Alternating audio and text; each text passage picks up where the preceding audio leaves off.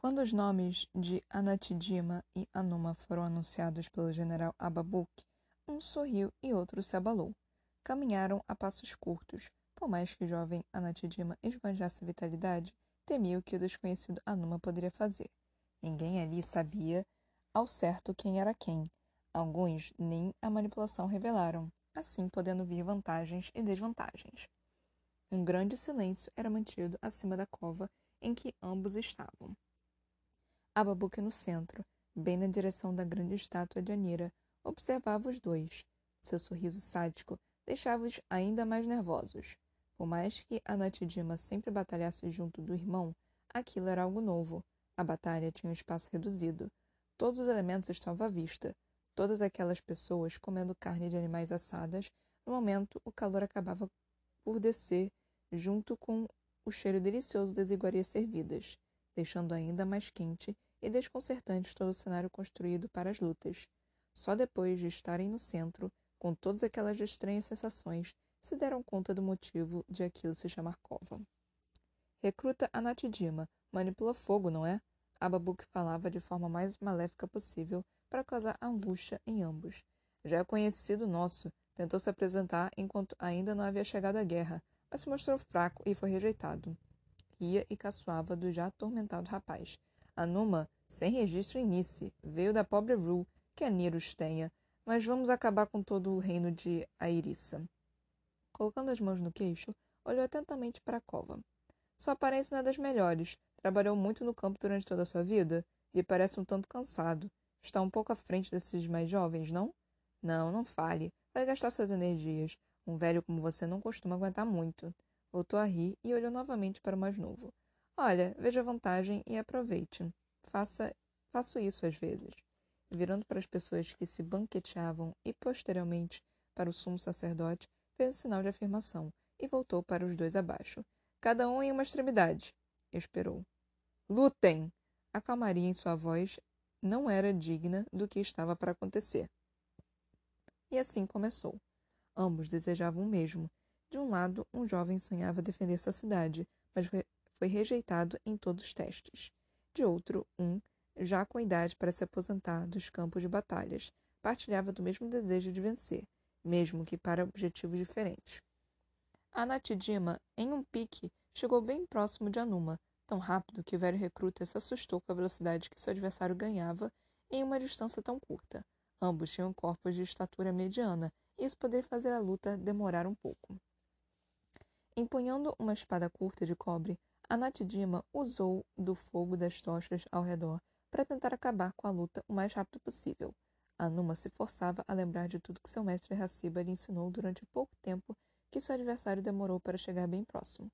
Com a investida veloz, veio a defesa ainda mais rápida, entretanto, não muito efetiva. O corte de Anatidima passou por pouco, a Numa demonstrou ter um grande reflexo. Criou uma fraca barreira de gelo que foi quebrada facilmente pela espada em chamas, porém desviando o ataque. Como contra-ataque, a Numa sugou a água do pequeno córrego que passava por eles e criou uma espada similar à do lutador mais novo. Uma troca de golpes começou, vindos de todos os lados, defendidos e revidados, empurrões, pontapés. Para alguém muito mais velho, a Numa estava se mantendo bem em batalha, quando por um pequeno instante o manipulador de fogo deixou a guarda aberta, a Noma deixou formar em seu punho mais fraco uma sólida luva de pedra, atacando pela esquerda e deixando todos boquiabertos. O que poderia ser um trunfo foi revelado ainda na primeira batalha, mas isso não era o pior. Sendo a esquerda sua mão mais fraca, quase não causou danos em Anatidima, que rapidamente levantou, aumentando ao máximo a chama de sua espada, e correu. Dessa vez, a chuva de golpes, junto ao calor e as grandes labaredas de fogo, que se soltavam da arma fez com que a Numa não conseguisse se defender completamente, sendo cortado várias vezes e se defendendo o mínimo. Com a Natidima cansado e sem mais golpear, a Numa se ajoelhava encurralado no canto do campo da batalha. Sem aguentar nem mais manter-se de joelhos, sangrava muito. Seus olhos se fechavam com uma força esmagadora. Lutou o máximo que podia para se manter firme e caiu no chão de terra, sujo de sangue devido aos grandes cortes no tronco e nos braços. Anuma começou a sentir sua vida lhe deixando. Ouvia vozes ao redor, sombras correndo e passando de um lado para o outro. Estava frio, muito frio. A consciência não era mais confiável. Queria dormir. mas algo não deixava. Seus olhos queriam se fechar, e uma sombra escura o mantinha abertos. Aos poucos, um calor foi tomando seu corpo. Era quente e bem confortável. Sua consciência foi voltando e a situação se inverteu. Tentava abrir os olhos, mas algo evitava que fossem abertos. Teria que dormir. E dormiu. Nessibe. Olhem, ele está acordando. Nessibe observava acordar aos poucos e animava o pequeno círculo de pessoas que ali estavam. Grande amigo, lutou bem. Vamos, levante-se. Aizu tentava confortar o velho companheiro de cela. Vamos, vamos, também saí derrotado. Infelizmente estamos no mesmo barco, porém apanhei um pouquinho menos. Ria com as mãos na cabeça, como se envergonhado pela derrota. Está vendo aquele menino ali? Sim, o pequenininho magrelo, ele te salvou. Quando você foi derrotado, Ababuki interrompeu a luta, falou que uma pessoa tão especial como você não poderia morrer assim e fez um discurso sobre manipuladores que dominam dois elementos. Eu não sabia direito que isso ainda existia. Entusiasmado com sua nova amizade, Nisibe tentava esquecer a recente perda. O velhaco, levanta e vai agradecer o meu amigo. Um rapaz alto e cheio de cicatrizes olhava para Numa com expressão nervosa. Vá lá, ele não é de falar. Já te ajudou quando te jogaram aqui de volta todo quebrado. Apontava para o garoto que Nisibe acabava de falar. Ibaruma, calma. Deixa ele acordar e retomar a consciência. Ele já não tem mais a nossa idade, rebatia Nisibe. Sai, baixinho. Meu amigo ele nunca se moveu. Foi só esse cara aí levar meia dúzia de co cortezinhos que ele veio ajudar. Então deve um agradecimento dos grandes. Está bom, vou lá. Anuma, ainda confuso e tonto, se levantava. O pouco que correu os olhos pela antessala fedorenta o fez perceber que os grupos mudaram. Junto de si estavam um baixinho e gordinho Nisibe, o altão nervosinho e cheio de marcas pelo corpo, chamado de Ibaruma, e seu amigo Aizu, que não parava de estreitar os olhos e mexer o nariz, feito um rato para o pequenino, que se mantinha agachado e apertando as pernas junto ao corpo do campo da sala. Meu nome é Anuma. Muito obrigado por me salvar. Que os deuses o ajudem em sua luta. Kremne nada dizia, só olhava com olhos tristes e cansados. Seu rosto ainda estava coberto por um véu nativo do norte de mil cantos. Ainda não podia se expor, assim sem saber as consequências. Ao redor, mais uma vez, Anuma percebeu outros grupos de desconhecidos que mantinham conversas silenciosas, até seu adversário que ria ao olhar em seus olhos. Venha, junte-se a nós todos. Velhaco, deixa, ele não gosta de muita gente ao redor. Ibaruma gritava do outro lado. Venha logo, Nisibe já está entrando. O clima não estava dos melhores na arena. Duas lutas e muito sangue, o qual grande parte tinha sido de Anuma. O cheiro dentro da cova já estava horrendo e se unia à fumaça de carne queimada, cheiro de fezes e urina, que eram despejadas nos córregos que passavam pelo pequeno rio usado pelos manipuladores de água. O cheiro metálico do seu sangue enriquecia ainda mais o ambiente de odores horrendos. Nisibe ainda não havia batalhado em uma luta séria, só esteve em treinamento. Nada havia colocado sua vida em risco, como aconteceu com a Numa. O pequeno manipulador de luz podia não aguentar fazer duas curas poderosas em tão pouco tempo. Então, se fosse para perder, que perdesse como Aizu, esquivando e levando golpes com a menor precisão possível. O pequeno rei sabia que não possuía habilidade de esquiva tão boa quanto o outro lutador. Além de não estar em forma, nunca havia praticado nada tão violento quanto que estava por vir. Isso lhe deixava com mais medo do que o de costume. Durante seu rápido caminhar, recordou cada detalhe da luta que Anuma e Anatidima. As esquivas, os golpes pesados, as manipulações rápidas, toda aquela pequena cova. Naquele lugar onde ninguém deveria estar, se encontrava um manipulador de vento que deveria estar sentado no trono de uma linda tribo que já não existia mais. Junto de uma única lágrima que escorreu rapidamente, Ensibe lembrou da segunda luta, tão rápida quanto a primeira. Aizu manipulava a água com maestria, conseguia praticamente jogar de suas mãos, dançando no gelo como se nada ali lhe colocasse medo. Lançava suas rajadas de ar congelante, afiadas, deixando seu adversário quase sem túnica. A Tina era um manipulador de vento. E que manipulador de vento! Esse sim voava. Tático, como um estrategista. Não era muito forte fisicamente, nem tão alto quanto Baruma, mas para um manipulador de vento isso já bastava. A batalha correu como se eles nem precisassem manter contato físico. As correntes de vento e gelo se chocavam, criando pequenos tornados, deixando todas as pessoas que se deliciavam no banquete com cabelos esvoaçantes. Até a mesa com a farta comida teve pratos a voar. Uma luta linda de se ver e feia de se estar, já que um deslize poderia resultar até em uma decapitação. com aquelas navalhas afiadas que a Tina apelidava de ventos cortantes. Por fim, Aizu disse não ter mais poder para, manipular e se ajoelhou. Ababook interrompeu a luta, pois o próprio general havia dito que nenhum recruta deveria morrer nesse estágio do ritual. Ainda viria outra parte. Para Nisibe, a primeira ainda estava para começar. Lutem! Nisibe, um jovem e arrogante príncipe até o seu 17 sétimo ciclo de vida, aprendeu apenas o que quis. Sempre se viu como o melhor em tudo o que fazia e nunca se preocupou com nada que viesse a contestar isso. Ali portava um medo exorbitante por tudo que se mexe, Entretanto, a situação forçava mudar esse jeito, desde que se viu sem saída e que realmente se viu só no mundo. Neste lugar, banhado com esses sentimentos e momentos, ele quis mudar, e quando o desejo de mudança é maior do que o medo, a mudança chega. Hasnadumra, um grande manipulador de água, não era alto nem baixo, porém seus músculos realçavam sua falta de altura. Era sólido exageradamente para quem apenas água dominava tinha uma força de vontade tão grande, ou até maior do que a de Nisibe. Nascido em Nice e manipulando um elemento cotado como doméstico, temia ser rejeitado se não conseguisse mostrar serviço no ritual. Se não pudesse presentear sua deusa com uma vitória honrosa e violenta, se castigaria eternamente. Porém, nem que tivesse que se banhar com o sangue do inimigo, mostraria a ela que era capaz de vencer, e não seria apenas mais um camponês. Sua família o olharia com outros olhos, os militares estariam ao seu lado e, com a bênção de Anira, defenderia Rupan em batalha até que o dia em que a morte viesse lhe buscar. O sol ainda estava em seu ápice. Na cova, o calor castigava todo o corpo. Hasnadura se precaveu, usando a água suja para proteger seus pés. Correu em direção ao seu adversário e, em sua análise, a batalha tinha tudo para ser a mais breve possível, contentando a todos que o observavam. Com apenas um impulso, o adversário deixou Nisibe com as pernas a tremer e com a tremedeira. As lembranças vieram trazendo arrependimento. Deveria ter treinado mais, se esforçado para ser realmente um príncipe guerreiro, mas agora era tarde.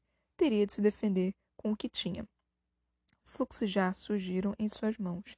Seus cabelos encaracolados agora voavam quase verticalmente. Tentou manter seu pé de apoio. Teria de segurar o impacto vindo do adversário. Ele era forte como um touro e parecia determinado a vencer de todas as formas possíveis. Nisibe sentiu uma enorme pressão quando o manipulador de água o atingiu, mãos jorrando água em grande pressão. O rei, sem reino, não poderia ser derrotado já de primeira e se esforçou ao máximo para não perder o equilíbrio. Nenhum dos dois possuía arma de metal. Isso dava vantagem a Rastanamura por ser mais habilidoso. Em um átimo, estava portando uma pequena lança de gelo e já investia freneticamente contra Nisibe, que, por sua vez, esquivava de todas as estocadas com a ajuda de sua manipulação. Ele deveria ser o próprio vento, tão rápido e volátil quanto. Quando por um instante Rasnandura parou de golpear, Nisibe usou sua manipulação para causar ventos e empurrar ao máximo o adversário para longe. Sem resistir, o manipulador de água foi jogado para trás, caindo no córrego sujo. Ainda atordoado, tentou se levantar, mas foi surpreendido por uma chuva de ventos tão cortante quanto a mais fina das navalhas. Um escudo de gelo conseguiu parar parte desses golpes até que, do alto, o rei fora de forma saltou para atingi-lo com os punhos nus. Astandura, com seus ciclos e mais ciclos de treinamento de combate físico, facilmente se defendeu, e com a defesa o contra-ataque chegou. Você pensou que ganharia de mim uma luta de contato, seu fraco de merda?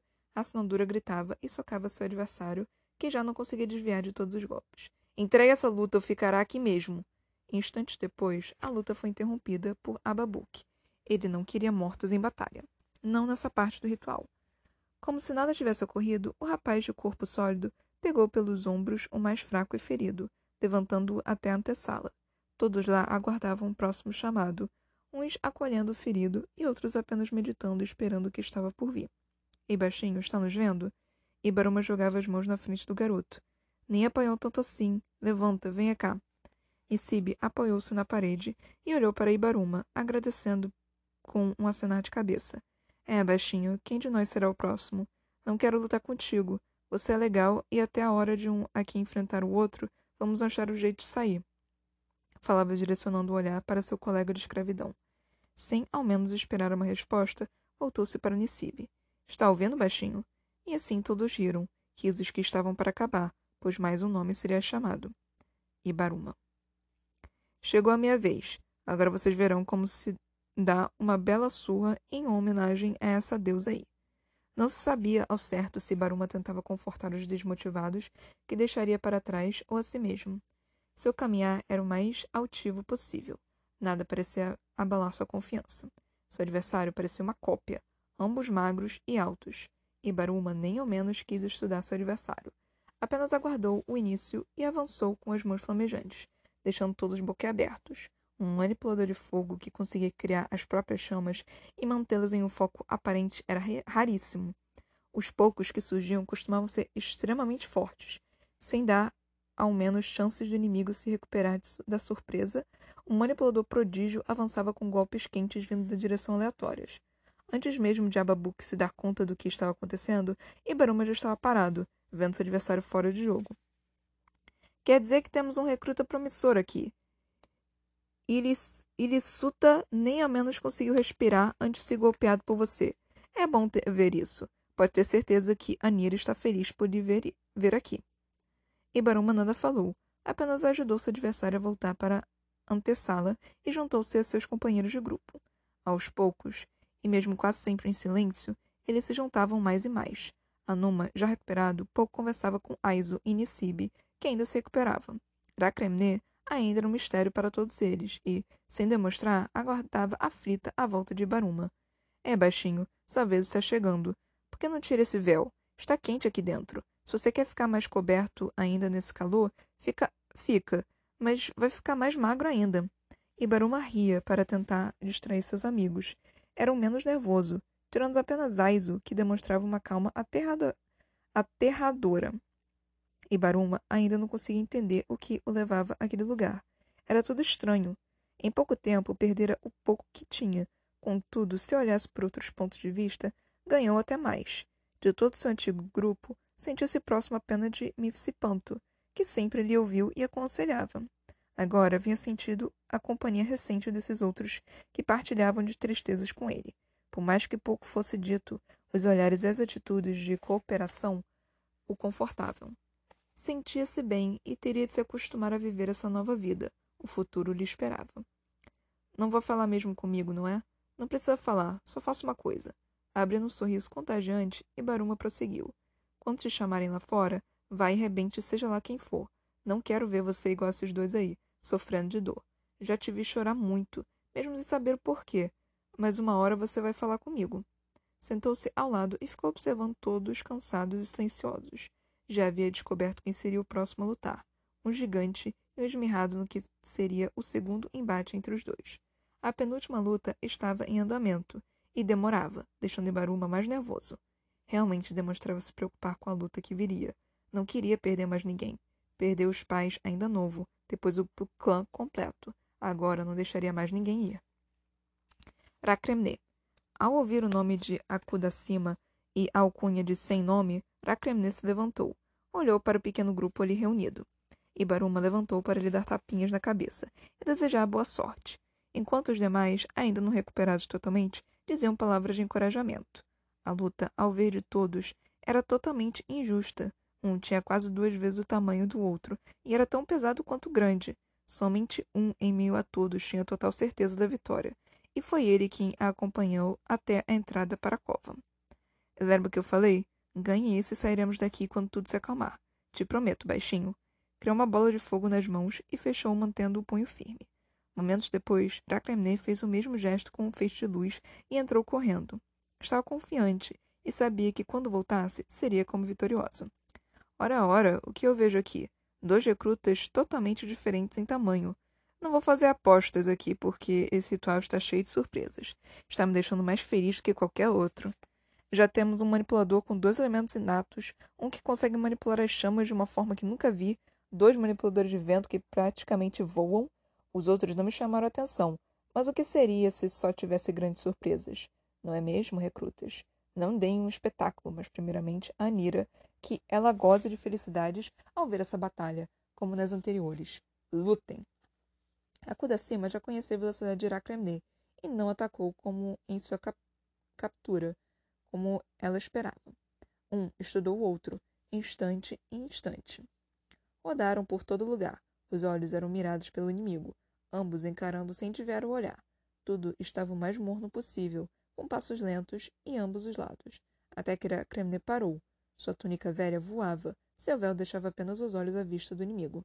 Então manteve seus olhos fechados por um tempo. A Kudasima começou a se inquietar. Não entendia porque seu adversário estava totalmente diferente da última vez. Aquela agressividade imprudente não estava ali, dando lugar a uma calma de deixar qualquer um nervoso. O grandalhão, não aguentando mais aquela cal calmaria, resolveu trazer a tempestade consigo. Suas enormes pernas fizeram com que chegasse rapidamente ao alvo que, em um piscar de olhos, se abaixou e rolou por baixo. A Kudasima aproveitou a proximidade da água e criou uma espada. Investiu novamente, querendo acabar logo com aquilo. O que pensaria dele se demorasse a derrotar um ratinho fraco como aquele?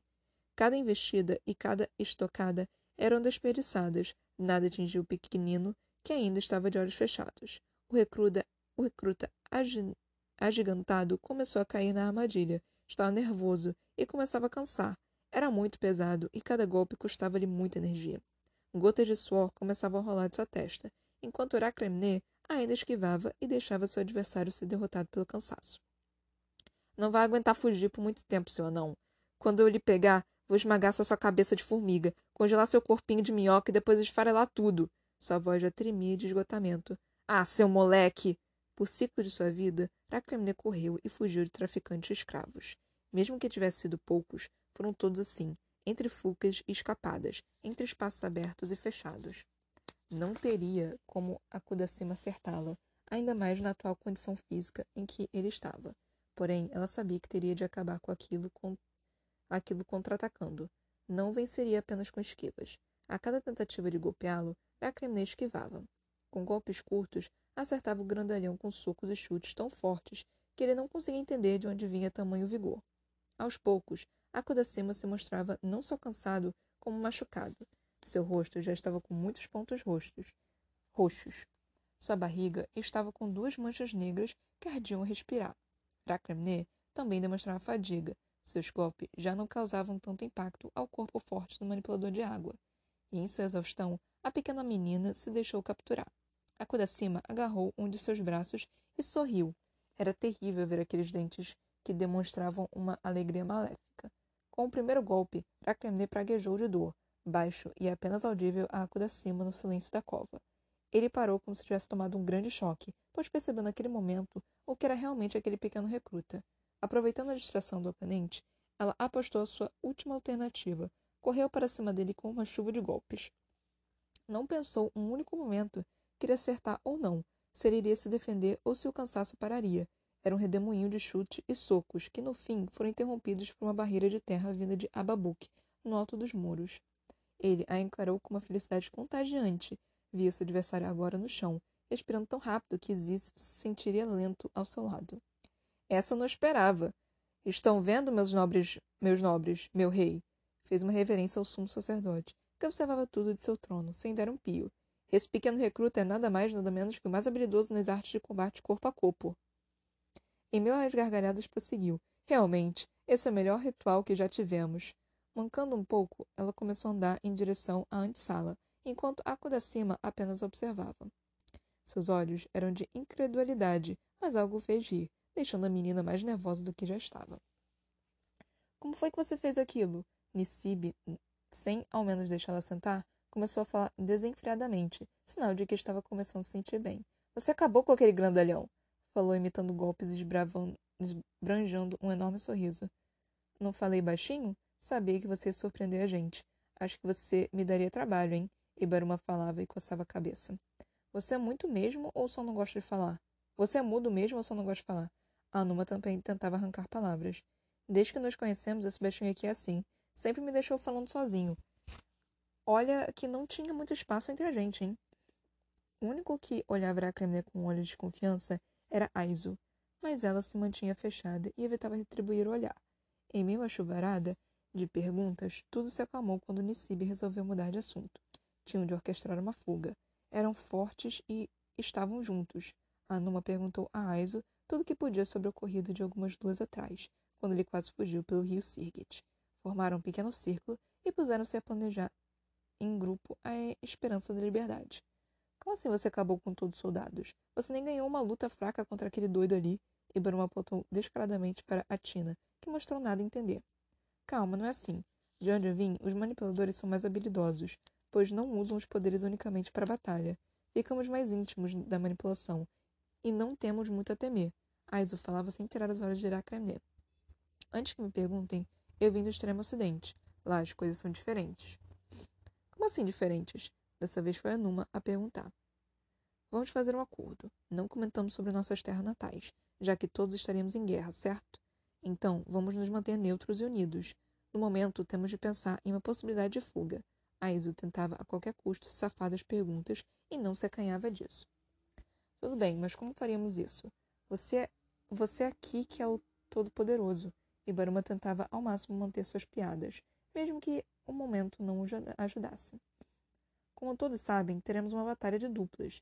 Não sabemos quais, porém, se conseguirmos separar o máximo possível de conhecimento de todos e nos unir ao máximo, podemos tentar destruir o ritual por dentro. Não entendi como faríamos isso. Nissib entrava na conversa. Veja, temos ali reunidos dois que, segundo Ibaruma, são irmãos. A Tina que enfrentei está tão determinado a vencer que jogou sujo algumas vezes contra mim. Asnandura está nervoso por não ser aceito e teme ser destinado à função de camponês. Como sei disso? Estudei cada um antes. Tivemos algum tempo para isso. Os dois últimos são militares brutamontes e parecem usar suas cabeças apenas para golpear seus adversários. Vem cá, bestinho, espertalhão. Como você conseguiu descobrir isso tudo? É um espião de Ababuque? Ibaruma olhou desconfiado, mas ao fim da frase não aguentou e soltou uma gargalhada piscando um olho. É para abalar eles com nossa felicidade. Falando baixo, piscou novamente para Aizo, que se pôs de imediato a balançar a cabeça negativamente. Um de nós já começou o plano. Vamos continuar. Aizu cochichava para todos, olhando de um a um no ambiente. Fixou os olhos em Eco da cima, que nada entendeu, ainda em choque pela derrota, mas não desviou o olhar, mantendo-se firme, até Aizu desviar os olhos. Esse cara é mesmo doido. Tomara que consiga alguma coisa. Não quero ser sacrifício nem servir essa deusa aí. Ibaruma recostou em uma parede para relaxar. Ibaruma. Eram doze reunidos sob o olhar penetrante de Ababuque, general do exército de Nice, herói de guerra, valente e temido por muitos. Recrutas e oficiais fugiam de seu olhar estranho e misterioso. Nunca se sabia quando era perigoso ou seguro. Por isso, entendiam como seguro todo aquele que não recebia seu olhar. O sol ainda estava quente. Todos ali naquela cova estavam famintos e cansados, uns mais feridos do que outros. Mantiveram-se nos grupos recém-formados, três linhas de quatro recrutas. Foi fácil para Babuque perceber a divisão. O general estudava todos os recrutas. Precisava de novos guerreiros. A guerra começou e não poderiam ser fracos no campo de batalha. Já bastavam os soldados comuns, que praticamente serviam de escudo para os oficiais e guerreiros de grande poder. Na fileira da frente estavam Hasnandura, Irissuta, Ibaruma e Nisibe, na de trás estavam Anatidima e seu irmão Akudacima, seguido de Anuma Irakremne. Fechando estavam Atina, Mu Musibe, Aizu e Nagard Ensi. Todos olhavam atentamente para o alto, onde Ababuque exama examinava tudo e todos. Seu jogo era levar aqueles recrutas ao extremo, separando os fortes dos sacrifícios a Anira. Bem, já está arrumado para a minha seleção, correto? Então vamos lá. Essa parte do ritual é bem simples. Quem tiver de morrer, deixe para ser sacrificado posteriormente. Virá a ser mais útil assim. Não morram! A última palavra foi um enorme grito, tão forte que assustou até quem estava no jantar. Não existe um número exato de vencedores. Como não existe de sacrifícios, nem preciso perguntar quem de vocês vai querer voltar à vida de escravo. Então, como vocês facilitaram na escolha dos próximos confrontos, fiquem somente os quatro da primeira fileira, o resto volte de onde veio. Sem olhar para trás, Ibaruma e Nisibe aguardaram o continuado discurso de Ababuque. O mais alto ainda tentou chamar a atenção do mais baixo, com pequenas brincadeiras e cutucadas de ombro, porém Nisibe apenas tremia em ver as possibilidades de derrota e de servir de sacrifício a uma deusa que nem conhecia. Vocês terão apenas o tempo até eu me cansar para se comunicarem entre si. Vão cada dupla para uma extremidade e organizem-se. Preparados para minhas ordens? Vão. O que está esperando? Ô, baixinho, é o seguinte. Aquele ali que enfrentei não é muito bom nisso aqui. Ele é apenas um peso para aquele outro lá. A assinatura é bem forte e você pode me dizer melhor do que ninguém isso, isso, correto? Ele é fortão, apesar de baixinho. Pelo fato de manipular a água, é meio pesado deixar ele para mim. Então, vamos ter que lutar juntos. E fazer o que aquele doido Aizo falou: separar. Ibaruma parou para pensar um pouco, pondo a mão direita no queixo e continuou: Será que ele já sabia disso? Comecem! Sem dar conta da velocidade atingida por reação dura, os dois ainda conversavam quando o soco gelado atingiu Ibaruma em cheio, jogando o rapaz magro a uma grande distância e deixando Nisibe mais uma vez a sós contra seu antigo adversário. Tremendo, Nisibe ainda conseguiu olhar para a reação dura, antes de levar um chute frontal, que o jogou a uma distância tão grande quanto o soco que Ibaruma recebeu. Vai ficar aí até eu acabar com os dois sozinho? Vamos, vem, dá para acabar isso antes deles com uma investida brutal, Ibaruma empurrou Rassundura com toda a sua força, chocando contra seu aliado Ilisuta, que nem ao menos tinha entrado no ritmo da luta. Logo atrás, Nisibe estava se recompondo, limpando a sujeira da roupa e criando tornados nas mãos, colocando-se ao lado de sua dupla. A imagem era magnífica, um manipulador de fogo com as mãos em chamas. Seu olhar era desafiador para qualquer um, ainda mais que, a seu lado, os braços de Nisibe já eram tomados por pequenos ventos disformes. Sem perceberem o contato entre as manipulações, começaram a se pôr em forma de batalha, já que os adversários também se preparavam à frente. Aconteceu algo inédito para ambos. Durante o choque das manipulações, o braço direito de um e o esquerdo de outro se juntou em um misto de fogo e vento, saindo dois redemoinhos de vento em chamas, um de, em cada braço. Vamos pegar eles, baixinho! No piscar e correr, Nisibe entendeu o que tinha de fazer. Anuma. Não aguenta essa espera. Não deu tempo de planejarmos algo. Anua pensativo tentava tirar Aizu de sua inércia. Calma, meu amigo. Olhe para o grandalhão ali disfarçadamente. Ele não para de encarar nosso pequeno amigo aqui. Por mais calado que ele seja, acho que despertou mais do que raiva em Akudacima. Aizu, como você consegue entender essas coisas só de olhar? Desde que nos conhecemos, eu venho me perguntando como você é excepcional em quase tudo, mas você ainda não percebeu nada, não é, velho? Uma voz baixa e rouca tomou totalmente a consciência de Anuma, não por ter vindo de alguém que não falava desde o começo do dia, não por ter sido pronunciada em, uma tos, em um tom quase inaudível, mas sim por ser feminina, uma voz baixa, rouca e feminina, vinda debaixo de um véu que escondia a mais nova surpresa de Anuma, fazendo esquecer até dos mistérios de Aizo. Primeiro, ele não é ele, e sim ela. Segundo, não é humano, o que a faz ter vantagem sobre nós. Não estou entendendo mais nada. Como assim, não humano? Ele é ela? Anuma boquiaberto tentava falar, mas só gaguejava. Você é mulher? Aizu, não consigo. Como assim? Como isso? Você nem po... Vocês nem poderiam estar aqui. Aqui em Nice. Não, mulher não é proibido, mas Aizu, você não é homem. Sua família. Confuso, não conseguiu completar uma frase sequer. Essa coisa aí já me perturbou uma vez me tirou o sossego se passando por um dos meus amigos, depois trazendo um outro, um louco que queria me matar. Começou a me contar mentiras e simplesmente sumiu. Ah, antes que me pergunte como soube, você não para de mexer esse nariz de forma mais irritante possível. Racremne começava a demonstrar raiva em sua voz, porém ainda mantinha em um tom tão baixo que até os mais próximos pouco ouviam. Já estava me esquecendo de quem é filha. Não tinha como me esconder por muito tempo na sua presença. Mas deixo bem claro até conseguirmos sair daqui, teremos que manter esses disfarces de homenzinhos. De novo essa história de filha de Anã. Por um instante, os olhos de Anuma se arregalavam de tal forma que continuou sem conseguir falar. Sair daqui? Você nos trouxe aqui. Pelo que estou, pelo que estou vendo. Em que se transformou para buscar aqueles dois lá fora? A raiva de Iracremne deixou Anuma ainda mais confuso. Não trouxe vocês para cá, pequena Iracremne. Eu reuni vocês. Um sorriso maléfico, o mesmo que ajudou Aracremne a reconhecê-la, foi oferecido aos dois ali sentados. Dele vinha todo tipo de sentimento e todo tipo de dúvida. Ibaruma. Correram juntos, unidos por uma força de vontade em comum. Ambos tiveram perdas enormes e não queriam ali estar. Cada movimento era sincronizado e, ao aplicarem sua manipulação para um ataque à distância, o mais surpreendente aconteceu. Vento e fogo, fogo e vento, unidos em um só. Um poder tão avassalador que conseguiu arrancar um sorriso de Ababuque e tirou o grande sumo sacerdote de seu trono para ver melhor tudo aquilo que se passava. Uma onda de calor atingiu diretamente os dois adversários, subindo em instantes um grande, uma grande cortina de fumaça que tomou toda a cova, deixando todos atordoados e cegos. Baixinho, você tá bem? Como foi que fizemos aquilo?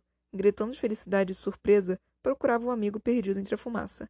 Acabamos com os dois com um único golpe. Nunca pensei que isso era possível. Ei, onde você. onde está você? Racremné. Então me tirou do sossego para me juntar a esse velho e seu bando? A raiva começava a fazê-la aumentar a voz. Quer que descubra a mocinha por baixo desse véu? Fale baixo, Racremné. Não, não fui eu quem trouxe a Numa para você, mas ajudei. Vocês são únicos em mil cantos. Bem, na verdade, a Numa e aquele reizinho não são tão únicos, mas uma amiga achou vocês aptos para o que está por vir. Reizinho? Nisibe é mesmo rei? Aquele jeito arrogante de ser só podia. Acho que só você não havia percebido que as histórias batiam. Racremné gastava toda sua raiva do pobre confuso. Não entendo mais nada. Nisibe é rei de quê? Ele mesmo disse que. Na verdade era, mas deixa isso para ele contar quando quiser. Eu nem pretendia abrir o bico, bico agora, mas essa engraçadinha é muito espertinha. Não é, filha de Anã? Filha de Anã? Lem lembrava lentamente de já ter ouvido a frase alguma vez. Não vem com essa história. Mais uma vez o tom de voz foi aumentando e irritando Aizo. Vamos acabar com isso, Rakemne. Fale baixo. A Numa tentava acalmar o clima entre as duas. Me explique uma coisa, Aizu. Ainda é Aizu? O que é isso tudo e onde isso nos levará? Anuma, a Kremne, olhou para cada um com uma calma contagiante no olhar. Vocês estão muito ansiosos. Como eu já havia dito, não era para saberem de nada com essa antecedência toda. Porém, como não aguentam mais a essa esquentadinha já estragou parte da surpresa, vou contar a vocês tudo, desde o começo. Nisibe. Ibaruma, estou aqui. Acho que a pressão do golpe me jogou para trás. Olhe, o rei gordinho apontava para frente com um espanto enorme no rosto. Uma barreira de gelo se mantinha à frente dos dois, completamente rachada, mas em pé. Tão grossa que nada se via atrás. E Baruma e Nisibe já desconfiavam do que estava por vir e esperaram. Não tinham o que fazer. Se todo aquele poder não conseguia furar a forte barreira, nada mais o que eles fizessem a furaria. Em um rápido olhar, Nisib percebeu que toda a água que antes corria pela cova agora se mantinha ligada à enorme barreira de gelo e notou que seu parceiro se concentrava, esquentando todo seu corpo. Mas as roupas, por mais quentes que fossem, não queimavam. A pele não queimava, os pelos da barba não queimavam, nada ao redor queimava. E Baruma era uma vermelhidão só, de cabeça baixa e não movia um músculo tão estático quanto a barreira à frente. Mas tudo isso durou pouco, bem pouco a passos lentos, ele caminhou até a barreira. Tocando-a, a fumaça e o som de chiado produzido só aumentavam o medo que Nisibe ganhou, desde que adentrou novamente na cova. Os olhos de Baruma eram um misto de raiva e medo, assim como seu parceiro. Ele temia o futuro de tudo aquilo. As novidades não paravam de chegar e nada conseguia ser estudado. As coisas andavam muito rápido para entenderem tudo o que acontecia. Não há ninguém aqui dentro, Ibaruma se chocou ao ver que o grande esforço que fizera foi em vão. Ibaruma! Nisibe tentara alertar, mas era tarde. A parte lateral da barreira de gelo havia sido derretida, e foi por lá que os adversários passaram furtivamente. Por um instante, o pequeno rei salvo sua dupla de levar o grande golpe gelado que encaixou certeiro em sua nuca, levantando-o a nocaute. O choque de ver seu parceiro estendido no chão foi horrível, Pior ainda era ver dois guerreiros vindo em sua direção. Irisuta foi visto correndo pela primeira vez. Talvez a derrota de um dos inimigos tenha deixado seu medo de lado, ou era apenas mais um covarde no lugar certo. Com um soco voador, Irisuta tentou atingir Nisibe, que usou de sua manipulação para esquivar perfeitamente do golpe. A corria pelo lado contrário, mas diferente de sua dupla, chegou por baixo em uma rasteira de dar inveja a qualquer um, errando por muito pouco, viu o príncipe gordinho praticamente voar. Ambos sabiam que aquele jogo de investidas e esquivas não tardariam a trazer uma falha. Rasnandura já sabia os movimentos de Nisibe, que, diferente de seu adversário, não era tão experiente em batalhas, deixando de guardar os movimentos de ataques que recebeu anteriormente. Acorde, guerreiro de fogo, acorde! Seu amigo está em apuros. Os sussurros vinham de dentro, de bem próximo, mas Ibaruma, ainda se sentindo um caco estilhaçado, não conseguia entender até ver o sorriso grande estampado num único lutador de pé, que não agredia ninguém. Ilisuta olhava Ibaruma, e vozes de incentivo lhe preenchiam a mente rapidamente. Talvez não de incentivo, e sim de ordem. Não estava racionando perfeitamente. O único sentido que estava perfeito era a visão, e esquivava, e as esquivas de Nisibe estavam evoluindo. Já devia ter passado bastante tempo ali no chão, e o combate ainda se mantinha firme. A Sonandura estava cansado e nervoso por não conseguir acertar um adversário já vencido uma vez. Era duro para alguém que se entendia como experiente de batalhas e precisava mostrar para os outros, antes mesmo do que para si, que a manipulação de água não deveria ser destinada ao doméstico e sim ao militar. Ibaruma, aos poucos, foi retomando suas forças e tentava levantar, não tirando os olhos de Irisuta, que pouco parecia estar gostando de tentar golpear Nisibe. Baixinho, estou chegando! Automaticamente, os três viraram para trás e viram um homem em chamas, mas dessa vez parecia ter algo a mais ali. O fogo estava descontrolado. Via-se nitidamente que parte da, da sua roupa eram consumidas pelas chamas e sua grande barba estava com alguns pontos em pequenas chamas. Algo que não importava a Ibaruma, que já estava correndo em direção aos três como um touro raivoso. O primeiro a ser alcançado foi Irissuta, porém as chamas passaram direto por ele, atingindo o escudo de gelo de Ressandura, que deixava de lado seu antigo alvo. Com um grande choque, uma enorme fumaça tão fedorenta quanto tudo que já passara por ali tomou a área inteira da cova. Ambos se golpeavam entre chutes e socos, com força extravagante. Era como se uma chuva de pedras vindas dos céus atingissem o solo. Um simples deslize acabaria com aquela luta. Um golpe no lugar certo, uma esquiva errada, uma defesa fraca. Era questão de tempo, e Ibaruma tinha a chave para acabar com aquilo, mesmo sem saber que possuía ou como usaria. Para Kremne. Vocês são a chave para um grande problema, tão grande que nem mesmo nós, filhos diretos de deuses, conseguimos solucionar. Aizu, que não era Aizu, tentava dar explicações. Mas se vocês aí, todos fortões, não conseguem como a gente conseguiria? Kremne, sem demonstrar um pouco sequer de calma, continuava a agredir Aizu com sua voz rude, porém baixa para que ninguém mais pudesse ouvir. Vocês aqui em Mil Cantos conhecem os ciclos, composto por luz e sóis, correto? Mas se ouvissem algo que se estendesse por muito mais do que mil, dois mil, cem mil ciclos, algo que nem os próprios deuses conseguem desvendar o motivo, mas que eles próprios querem o fim. Seja mais direta. Anuma tentou cortar a longa explicação. Calma lá, velhote, estou gostando da história. Rakranê então sentou e ficou com olhos fixos em Aizu, de um modo tão sarcástico que Anuma pôs-se a rir. Não é tão simples de explicar. Um dos problemas que temos, você mesma já viu. Lembra de Resmagrig? Quer que eu recorde um pouco? Mas você não fez nada. Quem fez foi aquele Abaddon. Sim, é muito mais forte que eu, mas nem ele consegue parar Resmagrig. Aquele dia só tivemos chance por ele estar obcecado pela captura de uma mocinha levada. E o que ele queria comigo? Calma, não estou entendendo nada. Anuma chiava como o velho ranzinza que era. Primeiro vem estar o problema de ciclos e ciclos atrás que deuses não resolvem. Mas nós aqui temos que resolver. Molhou os lábios e continuou resmungão. Agora vem me dizer que tem um cara tão forte que você não consegue parar. Você que matou inúmeros guardas há poucas luas atrás. Acha mesmo que isso vai se resolver com um camponês normal como eu? Um gordinho que tem medo de tudo? Uma menina que só reclama desde que começou a falar? E um magrelo altão metido engraçado? É isso que entendi? Sim e não. Aizu ria e, consequentemente, Rakemne começou a rir também. Posso saber o que faz vocês cochicharem tanto e não pararem de rir? A Kodacima chegou sem ninguém perceber, com seu jeitão atrapalhado e agressivo. Quer que esse pequeno indivíduo dê outra surra em você ou vai se mandar daqui agora mesmo? Aizu falava entre risos. Olha só, seu magrinho metido a sabichão. Aqui dentro tem essas regras bobas, mas lá fora o um mundo é diferente. Se você conseguir sair dessa, nos veremos novamente. E você, seu pirralho, apontava o dedo para a Cremne. Nem pense em fala falar. Velhaco, deixa eu terminar respirou. Ainda vamos acabar com aquilo, hein? E outra, vamos sentar aqui com vocês para ouvir um pouquinho dessas coisas engraçadas. Já que não pode haver brigas aqui dentro, acho que nada vão fazer, não é? E Baruma. Era um momento decisivo. Todos ali estavam cansados depois que, de consumirem toda a força que haviam guardado. E Baruma se afastou da dupla a passos calmos e foi ver como estava Nisibe. Tudo aquilo, todo aquele sangue, aquela fúria, para quê? Estavam exaustos e amedrontados, porém Nisibe era o que mais sofria. Estava perdido e Ibarum entendia. levantou o amigo e, com um balançar positivo de cabeça, tentou encorajá-lo. Por mais que isso pouco mudasse, deveria tentar protegê-lo. Estava ali como iguais.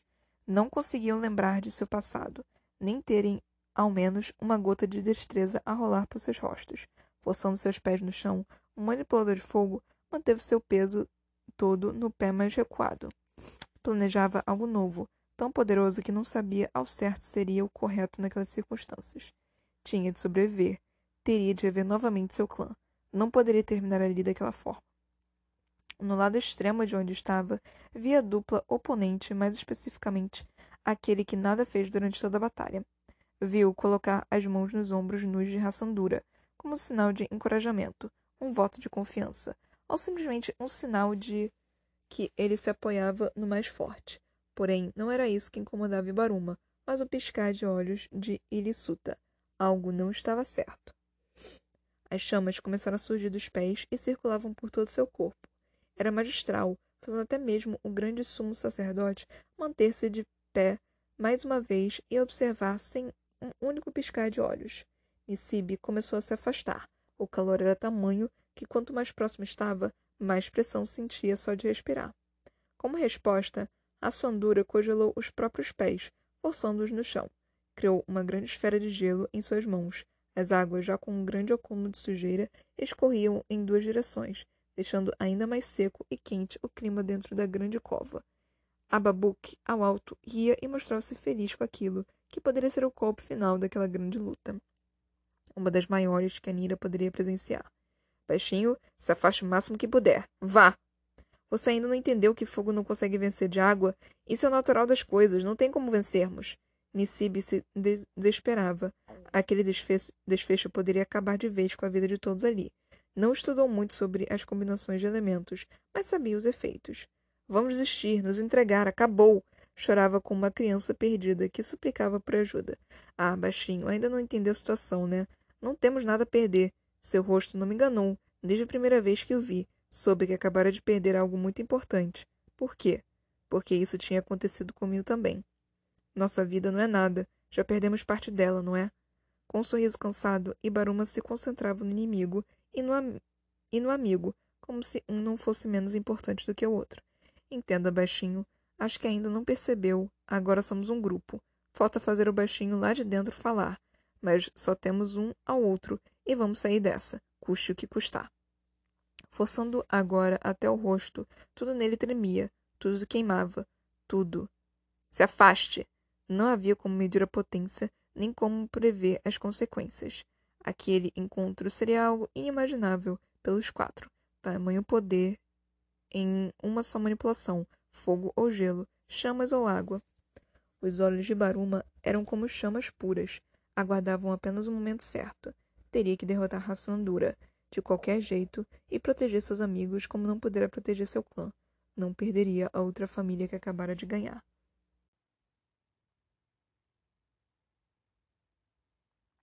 Ai, gente. Ai, finalmente tá ficando mais interessante depois de toda aquela enrolação. E, meu Deus, eu já passei da metade e falta, tipo, bem pouco para acabar a, o livro. Eu nem tinha percebido isso, aí, isso ainda. Mas falta bem pouco. Falta, sei lá, umas menos de 100 páginas. Mas, enfim.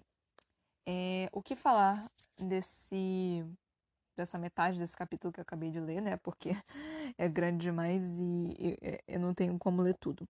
Mas enfim, nós tivemos aqui o esse capítulo 6, né, que se chama Louvor. Uma coisa que, tipo, eu não entendo direito é porque, assim, por... ele tá escrevendo tudo em terceira pessoa. E ele coloca o nome da pessoa como para dar foco naquela pessoa. Tipo, às vezes tem título Ibaruma. E aí dá foco naquela pessoa.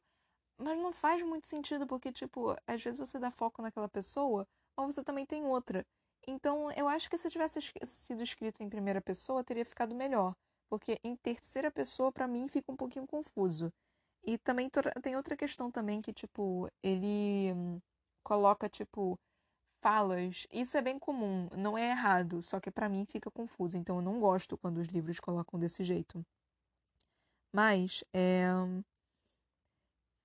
ele coloca como tipo tem duas pessoas falando no mesmo parágrafo. E aí eu fico muito confusa em quem tá falando. Mas enfim, isso sou eu. É... Mas finalmente tá, tipo, bem interessante agora. Tá, tipo, bastante ação, não é mais só é, enrolação de coisas que aconteceram no passado e tudo mais. Tem, tá realmente bem mais interessante. E tem, tem ação. A ação tá realmente bastante interessante. Eu tô gostando bastante dessa parte aqui da luta. Ele tá conseguindo narrar de uma forma bem fluida, assim, que eu tô gostando bastante. Então, é algo que, para mim, tá bem, tá, tá bem legal. Então, pontos para você, Rafael Dias. Rafael Dias? É, Rafael Dias. Que eu tô gostando bastante dessa parte de, de luta e tudo mais.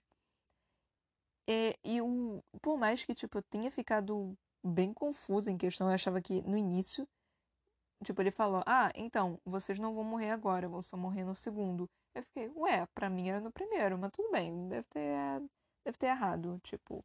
Mas vocês também perceberam isso ou eu que tô maluca nessa questão de.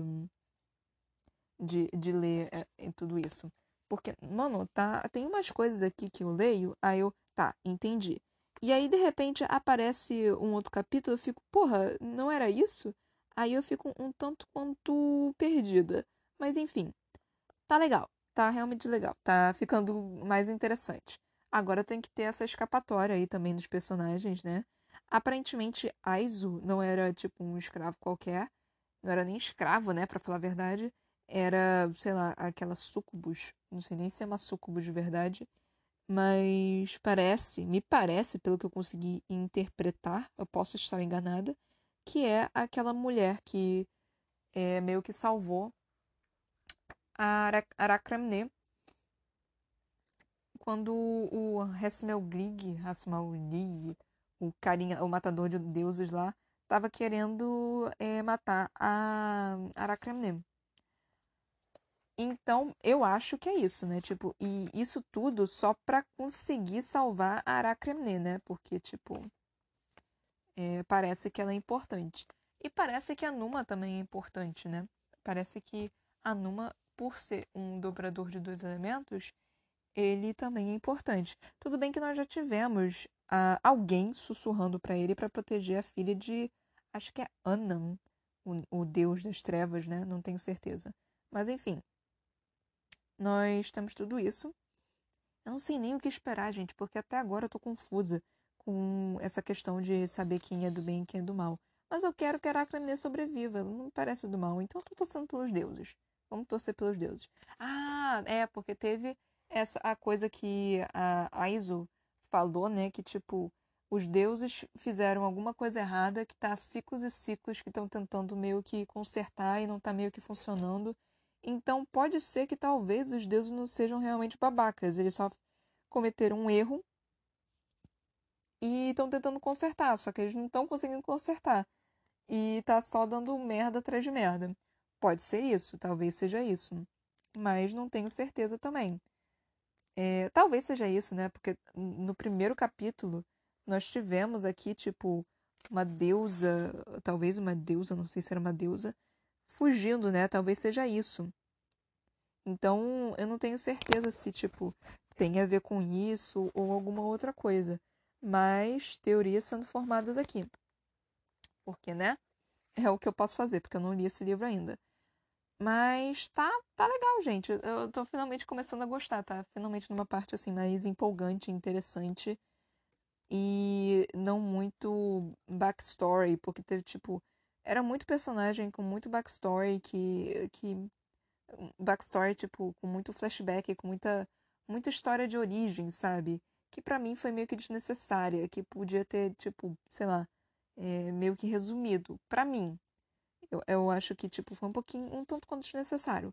Mas foi legal, assim, foi tipo interessante saber toda essa história de, de todos esses personagens e a história também da da de Mil Cantos, né? Que é onde eles estão.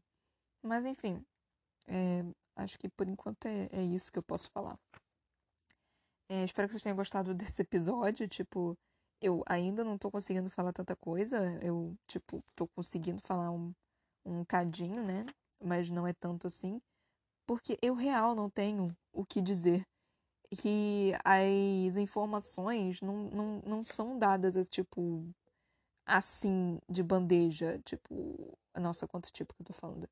É, por exemplo, ah, é isso que vai acontecer. Não, é um negócio todo meio que envolto em mistério e eu só fico, caralho, o que que é certo, o que que é errado nesse negócio? Eu tô muito confusa.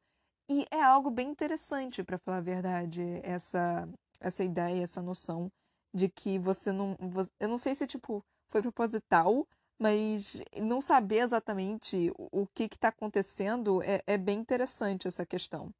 Mas enfim, é, me siga no meu Instagram, Ana Brocanello, no meu Facebook, a.c.brocanello. Eu peço para vocês não me seguirem no meu perfil pessoal do Facebook, porque eu só aceito pessoas que eu conheço.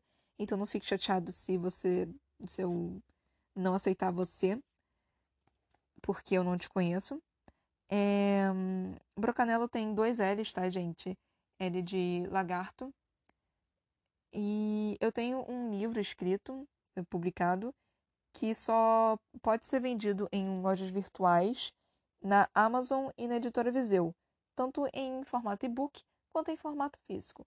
Eu também tenho um canal na Twitch que se chama Toca da Broca, que eu tento fazer lives nos sábados e nas quartas. Então amanhã talvez eu estarei fazendo live. Provavelmente estarei fazendo live entre 23 horas e meia-noite. É, compartilhem se vocês estão gostando com seus amigos e pessoas e é, crianças e avós e, sei lá, qualquer pessoa, tipo, vamos fazer que nem Felipe Neto e, e compartilhe para uma pessoa para tipo, ah, você gosta de ler, você gosta de leitura? Então segue esse daqui só para você ver se você gosta. Então vamos fazer isso. Rumo aos, sei lá, quantos seguidores, pelo amor de Deus, gente. Só tem uma pessoa me ouvindo e eu acho que ela nem tá me ouvindo tanto assim uh, dessa vez, porque eu não sei se ela tá gostando desse livro. Eu, mas já tá acabando, tá? Agora tá legal, tá, gente? então compartilhem meu meu podcast, por favor, porque eu trabalho com muito carinho aqui nele. E eu, eu, eu realmente tento, gente, para deixar o mais informativo e mais interessante possível. Só dessa vez que eu não tô conseguindo tanto assim, não, né? Mas assim, eu tento, galera, eu realmente tento. Mas enfim, espero que você tenha gostado desse episódio. Até a próxima. Beijinhos. Tchau, tchau.